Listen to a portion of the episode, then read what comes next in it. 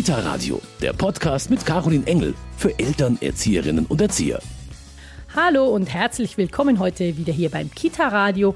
Mein Name ist Caroline Engel und wir widmen uns diesmal in der Sendung im weitesten Sinne einmal wieder der Inklusion in der Kita, aber dabei geht es diesmal speziell um eine ganz besondere Form der Kommunikation, die die Inklusion in diesem Fall unheimlich unterstützt und zum anderen auch den Kindern im pädagogischen Alltag eine ganz besondere Spracherfahrung beschert. Hier hin und dann macht man so. Oben bei dem Kopf. Weil die Sonne auf den Kopf scheint. Dann nehme ich meinen Daumen und mache ihn vor meiner Zunge. Aber man muss noch hochschauen. Mit der Hand so machen und dann auf der anderen Hand.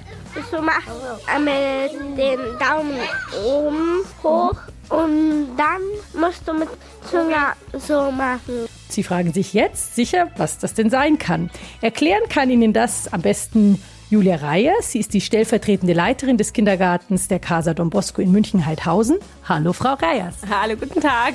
Ja, jetzt erklären Sie mal, Frau Reyes, was ist denn nun diese besondere Form der Kommunikation, mit der Sie sich hier in der Casa Don Bosco verständigen? Äh, das ist die Gebärdensprache, also das Sprechen mit den Händen tatsächlich. Wie es dazu gekommen ist, dass hier im Kindergarten der Casa Don Bosco die Gebärdensprache gesprochen wird und wie das dann im ganz normalen pädagogischen Alltag funktioniert, das erfahren Sie heute hier beim Kita Radio.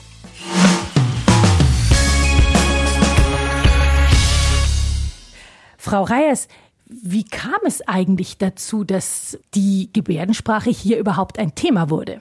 Da muss ich jetzt ein bisschen ausholen. Ich bin seit jetzt vier Jahren in der Casa Don Bosco, direkt nach meinem Berufsabschluss. Und äh, habe hier an meinem ersten Tag angefangen und dann von meinem damaligen Chef gesagt bekommen, Hi Julia, schön, dass du da bist. Das hier ist ähm, ein Integrationskind, die spricht die Gebärdensprache, das ist dein erstes Eingewöhnungskind. Da haben Sie wahrscheinlich erstmal ganz schön geguckt. Ich bin erstmal aus allen Wolken gefallen, im Positiven wie Negativen. Ich hatte wahnsinnig Angst davor. Ich hatte mit Integrationskindern in der Ausbildung natürlich schon zu tun, aber habe dieses Feld, muss ich ehrlich sagen, eher ein bisschen ausgespart, weil ich einfach immer gedacht habe, ah, das kann ich nicht. Und bin dann ins kalte Wasser geschmissen worden oder reingesprungen, habe mir gedacht, egal. Und dieses Kind hat die Gebärdensprache von zu Hause und aus den Therapien der Früherziehung mitgebracht. Und dieses Kind war gehörlos?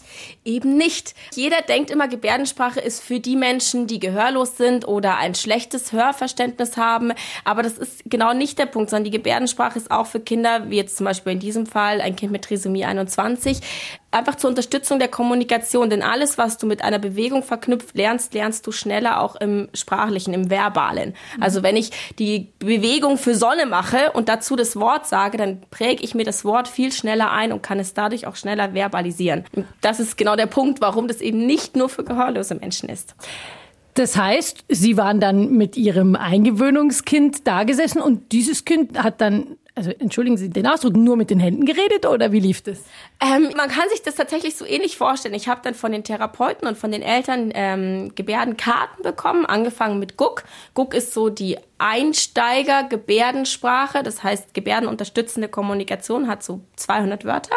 Und ich habe diese Karten bekommen und wir haben zum Beispiel, die saßen auf dem Teppich, haben ein Bilderbuch angeschaut und sie wedelt plötzlich mit den Händen am Kopf. Und das ist der Hase zwei Hände an den Kopf legen und hin und her wedeln sind die Ohren vom Hasen und dann darüber haben wir angefangen zu kommunizieren. Also habe ich das nachgemacht und gesagt, der Hase. Und dann hat sie es wieder nachgemacht und hat mich gespiegelt. Und so hat es angefangen. Am Anfang waren es Tiere, also ihr Lieblingsessen zum Beispiel Eis oder Keks, hatte ich dann ganz schnell raus. So haben wir das immer weiter aufgebaut.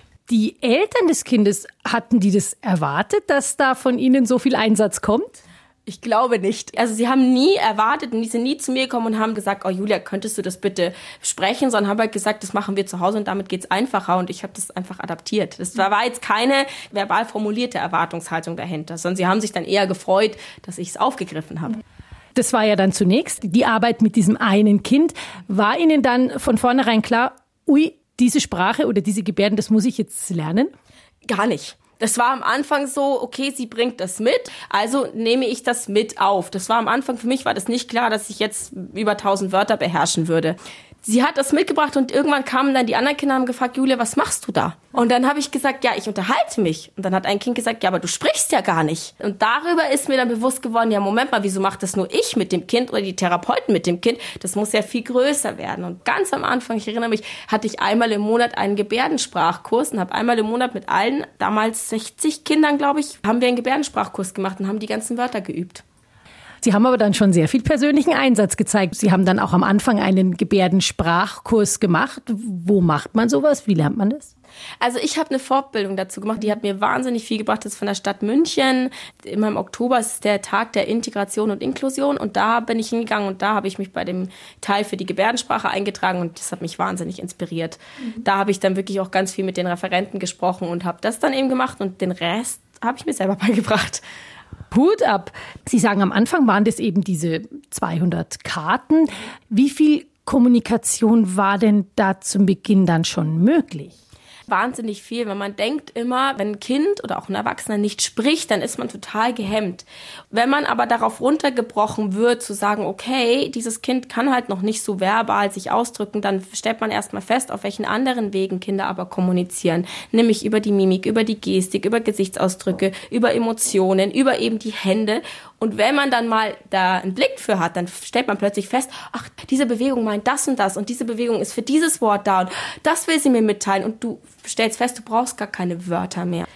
Das muss ja ein wahnsinniges Gefühl gewesen sein, als Sie das erste Mal gemerkt haben, dass das funktioniert. Oh, total. Und das war das, das Schönste war für mich gar nicht, dass ich mit diesem Kind kommunizieren konnte, sondern dass ich es meinen Kindern in der Gruppe beigebracht habe und dann gesehen habe, da sitzen zwei Kinder oder drei Kinder zusammen und die unterhalten sich mit den Händen und ich brauche gar keinen Input geben. Die können das von alleine. Also auch Sachen wie Grenzen setzen, zu sagen, stopp, du hast mir das kaputt gemacht.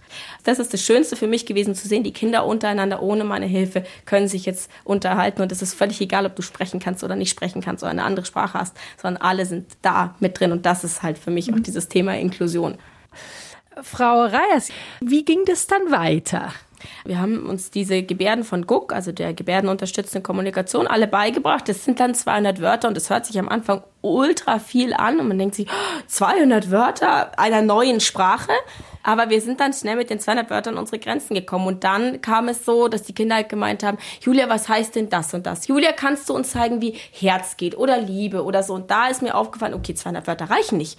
Also haben wir, sind wir dann umgestiegen auf DGS, das ist die deutsche Gebärdensprache und haben uns da die Wörter geholt, die wir brauchen. Also zum Beispiel bei uns im Morgenkreis können wir jetzt die Tage in Gebärdensprache, das komplette Wetter, die Jahreszeit, den Monat, guten Morgen auf Gebärdensprache sagen. Also den gesamten Morgenkreis haben wir jetzt an die Gebärdensprache angepasst. Sie benutzen also Gebärdensprache in jedem Morgenkreis? Genau, jeden Morgen im Morgenkreis wird gefragt, welcher Tag heute ist und es wird auf Gebärdensprache gefragt und es wird im Verbalen gefragt. Mhm. Also immer in Kombination und das benutzen wir jeden Tag. Es gibt so Gebärdensachen wie Gebärden zu den Gefühlen, die benutze ich nicht jeden Tag, die benutze ich einmal in der Woche, wenn ich einen Gefühlskreis mache und die Tiergebärden benutze ich jetzt auch nicht jeden Tag, weil ich jetzt nicht jeden Tag zum Beispiel ein Bilderbuch mit Tieren vorlese, ja. aber so Sachen wie Sachen zum Essen, Anziehen, Hände waschen, diese mhm. ganz normalen Übergangssachen und eben die Sachen für für den Morgenkreis, das benutzen wir jeden Tag. Wie ist da das Interesse der Kinder? Äh, gebärden alle wie wild oder gibt es auch Kinder, die da vielleicht zurückhaltender sind und sich vielleicht gar nicht so trauen? Mm, es gibt auch Kinder, die da zurückhaltender sind, aber jetzt nicht in Bezug speziell auf die Gebärdensprache. Die sind auch, wenn ich ein Fingerspiel einführe, zurückhaltender. Also das hat nichts mit dem Gebärden an sich zu tun, sondern die sind halt einfach zurückhaltender in ihrem ganzen Wesen und ihrem Sein. Das ist auch vollkommen okay. Das ist ja wirklich, wir benutzen die Gebärdensprache als Unterstützung der verbalen Kommunikation und zur besseren Verständigung. Ähm, aber wer es nicht machen will, der muss es nicht machen. Es gibt keinen Zwang. Das heißt, Sie haben das im Morgenkreis und natürlich auch, wenn Sie mit dem Kind äh, kommunizieren, das die Gebärdensprache eben spricht oder ausschließlich spricht. Wie gehen jetzt die Kinder mit diesem Kind um? Wie viel Kommunikation ist denn jetzt zwischen dem Inklusionskind, ich sage jetzt einfach mal so, und den anderen Kindern. Das Lustige ist, am Anfang war in den Köpfen der Kinder, wenn ich Gebärdensprache benutze, dann benutze ich es für die Kinder, die nicht sprechen können. Da habe ich ja mehrere als nur eins. Ich habe fünf Kinder insgesamt, die alle nicht so gut sprechen können. Beziehungsweise, das falsch formuliert, die einfach Unterstützung in der Kommunikation brauchen. Und inzwischen wird das alles miteinander vermischt. Also die Kinder stehen da und keine Ahnung, kaputt ist, wenn man die Fäuste nebeneinander tut und dann auseinanderreißt. Das mhm. ist kaputt, die Gebärde für kaputt. Und das benutzen sie auch so. Das Kind kommt zu mir und sagt, Julia, der hat das kaputt gemacht, sagt das Wort und macht gleichzeitig die Gebärde, obwohl er mit mir spricht und ich ihn ja verstehe. Das ist unglaublich es ist so integriert in unserem Alltag. Ich meine, ich mache das jetzt auch seit vier Jahren. Es ist eine Sprache, die man lernt, die man plötzlich kann und dann halt benutzt. Das heißt, es hängt jetzt gar nicht mehr so sehr damit zusammen, ob ein Kind in der Gruppe ist, das diese Sprache wirklich benötigt zur Kommunikation, sondern wie sich das für mich anhört, würden Sie das jetzt auch einfach weiterführen, selbst wenn kein gehörloses Kind oder ein Kind da wäre mit einem eingeschränkten Sprachverständnis. Absolut. Also das ist was, das habe ich mir jetzt antrainiert, das habe ich gelernt. Das, ich bin selber total begeistert dafür. Selbst wenn ich jetzt, sagen wir mal, Worst Case, ich wechsle die Einrichtung, dann würde ich das mitnehmen in jede andere Einrichtung, egal ob es Regeleinrichtung oder Integrationseinrichtung ist, weil das eine Sprache ist, die jeder können kann.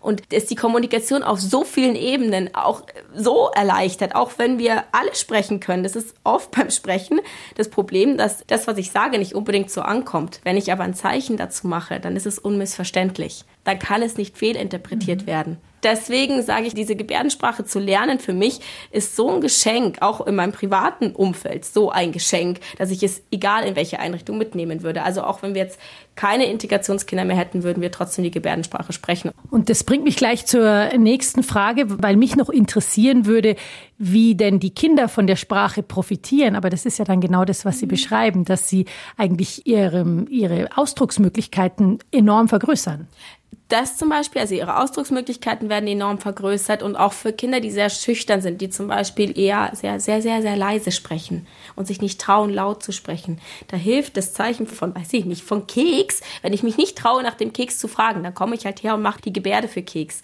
Und plötzlich versteht mich die Erzieherin oder der Erzieher. Und das nutzt halt auch solchen Kindern, die wirklich Probleme damit haben, die sich nicht trauen, laut zu sprechen, aber regelentwickelt sind. Die sind regulär entwickelt. Das ist halt einfach nur, jeder hat sein eigenes Wesen. Und auch da nutzt es etwas. Unglaublich, eine wahnsinnig schöne Unterstützung, nicht nur für Inklusionskinder, sondern für im Grunde die ganze Gruppe.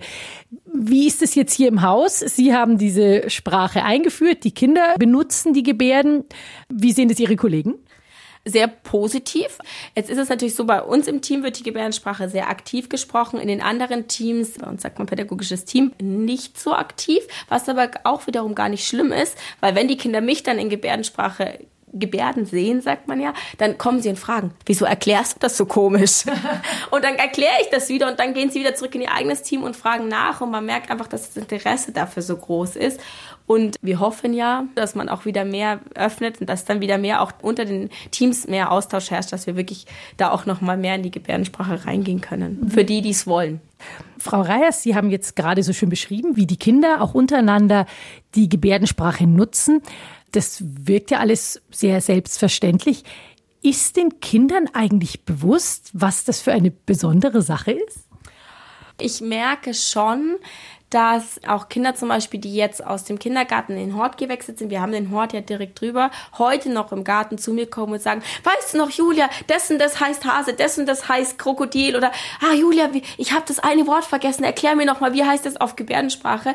Also das ist immer noch das Interesse, dass das trotzdem nicht vergessen wird. Und da merke ich schon dran, dass es nicht so für selbstverständlich gehalten wird, das zu können. Bei den kleineren weiß ich nicht. Die machen sich auch manchmal einen Spaß draus, weil sie es einfach lustig finden, dass sie, dass sie die Hände bewegen dürfen, dass sie da was machen dürfen und dass dann eine Reaktion kommt. Also ob das jetzt als ganz besonderes Gimmick angesehen wird, weiß ich nicht, aber es ist so, es macht Spaß. Und dieser Spaß, der verankert sich schon im Gedächtnis. Jede Form von Sprache ist ja auch der Zugang zur Seele von einem Menschen.